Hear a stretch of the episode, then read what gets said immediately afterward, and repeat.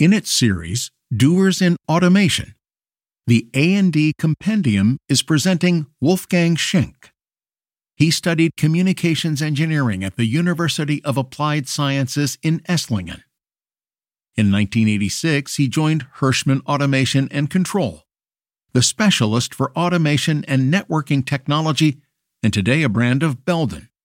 After holding several positions in service sales and marketing, he became Vice President and Managing Director, Industrial Networking, and is now responsible for business development in Belden's Industrial Automation Division. He was actively involved in the foundation of the Industrial Automation Open Network Alliance, IAONA, in 1999, and is a member of the Cybersecurity Working Group and the Leadership Circle Industry 4.0 of ZVEI. This thought leader states We provide our customers with a convenient all in one package for automation network management. Network management as a service. To enhance the efficiency of their processes, enterprises have to handle an ever increasing amount of data to be transferred from sensors to the cloud and then analyzed. Hence, a powerful and fully protected network is a key factor of economic success. In an ever changing world of industrial data communications, network management is likely to become a Herculean task. But it doesn't have to be that way. Right from the start, the focus of Hirschmann Automation and Control has been on network technology.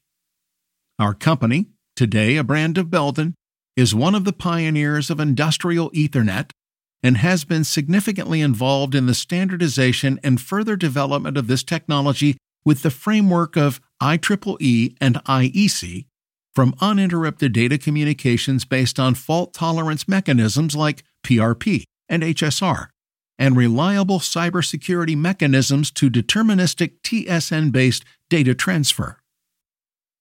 We were always convinced open standards to be the royal road providing users with maximum flexibility in configuring their networks.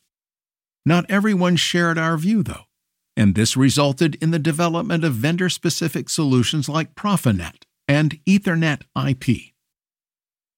While these solutions cover the entire spectrum of automation, they lack full compatibility with each other and with standard Ethernet at all performance levels.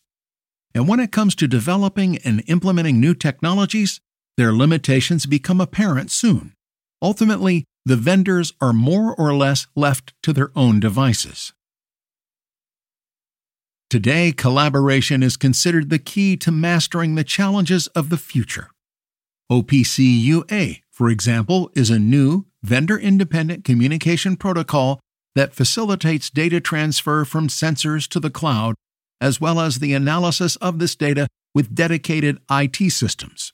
We are an active player in this domain and also in the development of single pair Ethernet as a cost efficient and vendor independent method of connecting and powering all devices at field level by using a cable solution with only one pair of wires. Open standards notwithstanding, a network that entirely meets all user requirements is difficult to set up. It may not be a mystery, but every so often the devil is in the details. Add to this the need to continuously expand networks with new applications, protect them against emerging cyber threats, and, last but not least, carry out maintenance. In other words, network management is a continuous process that calls for know how and a significant scope of resources. With many years of experience in industrial data communications and its comprehensive product portfolio, Belden can implement integrated, made network solutions that are state of the art and guarantee maximum cybersecurity. Aside from that, we are establishing customer innovation centers at five locations in Europe, North America, and Asia, where our experts work closely together with our customers, offering training as well as design and compatibility testing services.